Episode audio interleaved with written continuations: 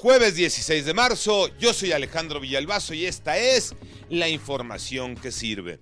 Lo prometido es deuda. Le dijimos a la familia del niño Damián, el pequeñito que murió en febrero en un kinder de Tuxtla Gutiérrez en Chiapas, que no hiciera el viaje para exponer el caso ante el presidente López Obrador, que nosotros le íbamos a poner la pregunta. Hoy Pepe Toño Morales planteó el tema en la mañanera.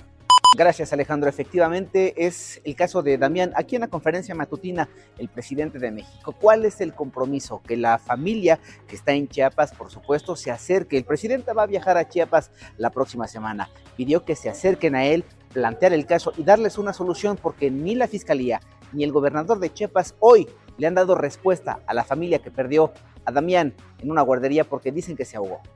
Otra buena noticia, se va a castigar el matrimonio infantil, un verdadero crimen, Iñaki Manero.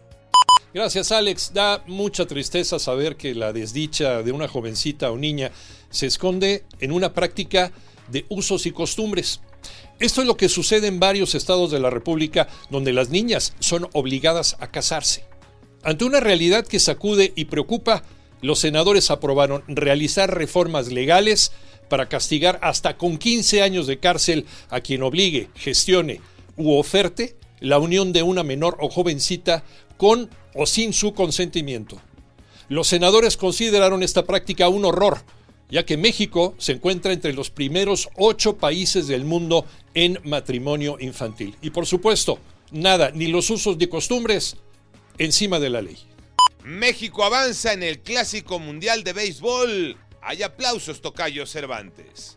Así es, Tocayo. La selección mexicana venció a Canadá 10 carreras a 3 y con ello la novena Azteca avanza a cuartos de final como líder del grupo C. Ahora enfrentará a Puerto Rico, que a su vez dejó fuera a República Dominicana. El partido será este viernes a las 5 de la tarde en Miami, Florida.